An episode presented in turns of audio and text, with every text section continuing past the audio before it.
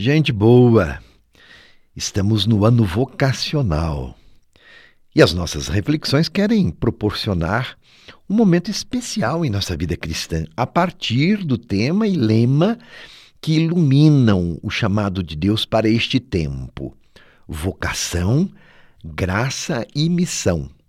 Corações ardentes, pesa caminho. Como os discípulos de Emaús, e vimos isto ontem.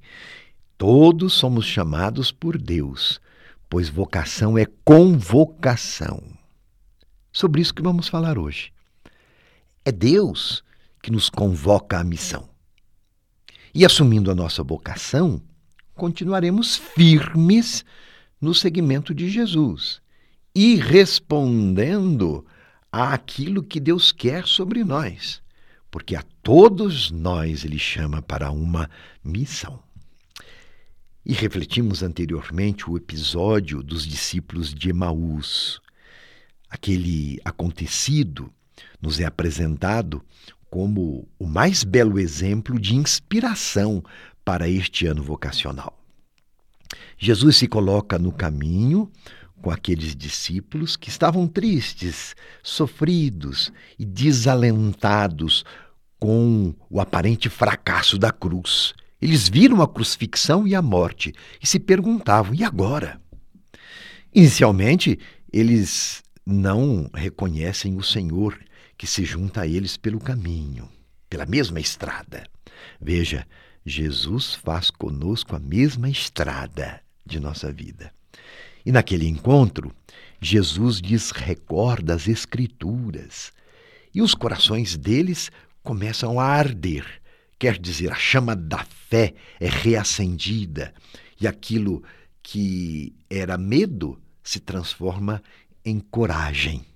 Aquilo que era desilusão se transforma em sonhos esperançados.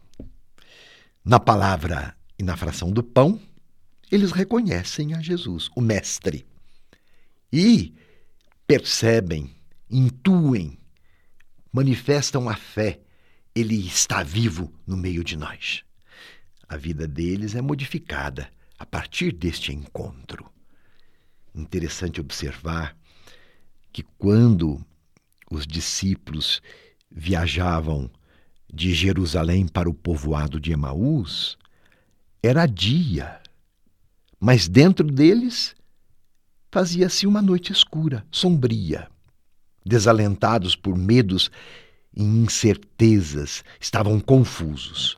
Agora, quando se encontram com Jesus, retornam a Jerusalém, retornam à cidade do Calvário. Lá fora é densa escuridão, é noite, mas dentro deles brilha uma nova luz, a luz da fé que lhes deu novo entendimento. Essa narrativa é a síntese do itinerário do caminho vocacional que se dá no encontro dos discípulos de Emaús com o Senhor. Os discípulos são vocacionados e a vocação é convocação. Ninguém guarda para si esta convocação, este chamado. Pelo contrário, coloca-se imediatamente no segmento, rumo à missão e ao serviço. Provocados, reagem. Por isso, todo cristão vocacionado é chamado a caminhar junto no seguimento de Jesus. Quem se torna discípulo e discípula de Jesus, o coração se aquece de amor. Para assumir o chamado missionário com alegria, principalmente portando vida e esperança para os desesperançados. E há tantos corações perdidos, sofridos, sem direção. E aí está o lugar do discípulo e da discípula. Tomar a frente para conduzir, para animar e servir com alegria. Eu vejo isso acontecer concretamente em nossas obras sociais. A Casa do Sirineu, a Mesa Fraterna, o trabalho da Caritas, também quando escuto os nossos jovens seminaristas ao saber do ideal de vida que nutrem no coração.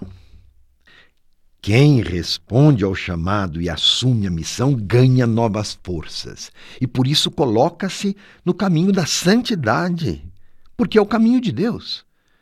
A igreja, nesse sentido, que é continuadora da missão de Cristo, é chamada à saída de si para o serviço do reino. Ou seja, testemunhando que ser santo, viver segundo o querer de Deus, é resposta à nossa principal vocação.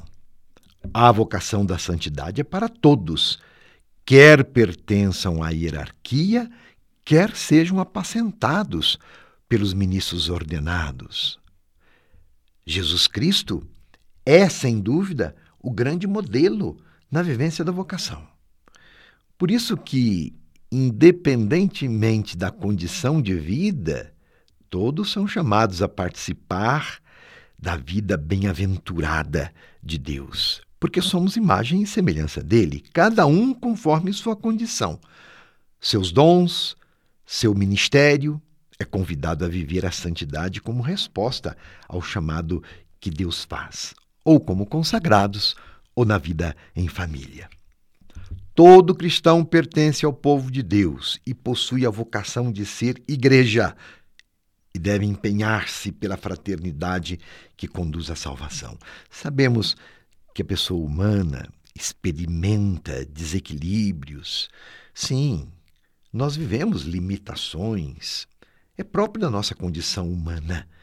Por isso que todos nós podemos colaborar no processo de auxiliar para que esses irmãos afastados e perdidos possam encontrar o caminho. Nós também um dia perdemos o caminho e reencontramos. Esta experiência, esta vivência, nos faz aptos a ajudar outros. E para que isso aconteça, são necessárias vocações especiais que correspondam às reais necessidades humanas. Mas todos têm uma missão comum: colaborar na fraternidade universal. E fazem isso caminhando juntos aos demais, no mútuo serviço e sempre em diálogo. O papel dos cristãos leigos e leigas, que vem do batismo, é de se colocar a serviço de maneira ativa, participando do corpo de Cristo. Este é o serviço dos cristãos. Sendo projeto divino, é Ele, o próprio Deus, quem nos sustenta na missão. Reflita sobre isso. Como você está vivendo a sua vocação, hein? Nas suas circunstâncias, como você está vivendo o seu batismo, como você está construindo a fraternidade universal, começando pela fraternidade dentro de casa. Continuaremos a refletir. Por hoje, meu abraço e minha bênção.